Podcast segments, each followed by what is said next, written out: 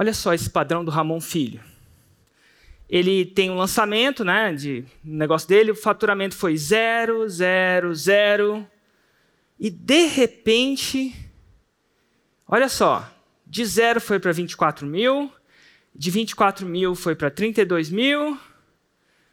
E aí, olha o padrão indo para 1,8 milhões. Quando acontece isso, a gente pensa, uai, o que, que aconteceu com esse cara? E a gente começou a ver coisas diferentes que aconteceu. Do zero, uma pessoa que estava do zero, super faixa branca. Então a gente observou esse padrão. E o que, que era o padrão? O padrão é que essas pessoas lançaram um expert.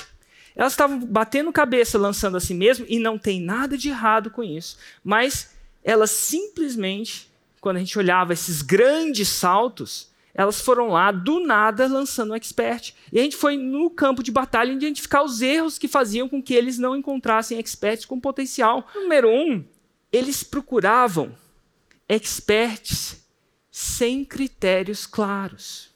Eles, eles não tinham uma metodologia de avaliação de expert na cabeça. Não tinha claro o que, que eles estavam procurando. Era mãe, era tia, era amiga, não, não importava, ele não, ele não sabia avaliar.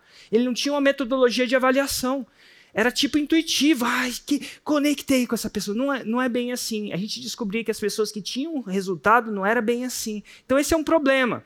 Outro grande problema. Eles negociavam com um expert por vez. Olha só.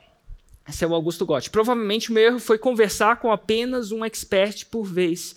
Cheguei a ficar quase dois meses conversando com o mesmo expert e não fechamos. Mas, ó, você negociar com um ou dois de cada vez também não funciona. Você precisa da lei dos grandes números e você vai entender muito bem disso. Mas uma coisa que você acha que dá certo, que você acha que vai te ajudar, mas não ajuda nem você nem a ele. Aí vem, às vezes ele até negociava com o cara, mas ele não sabia fazer uma oferta irresistível. Não sabia nem abordar o cara, nem fazer uma oferta que fosse uma oferta que fizesse o expert querer você se tornar irresistível. Não sabia fazer isso. Aí você pensa na oferta antes de abordar o cara, né? É claro. A oferta geralmente é um passo anterior.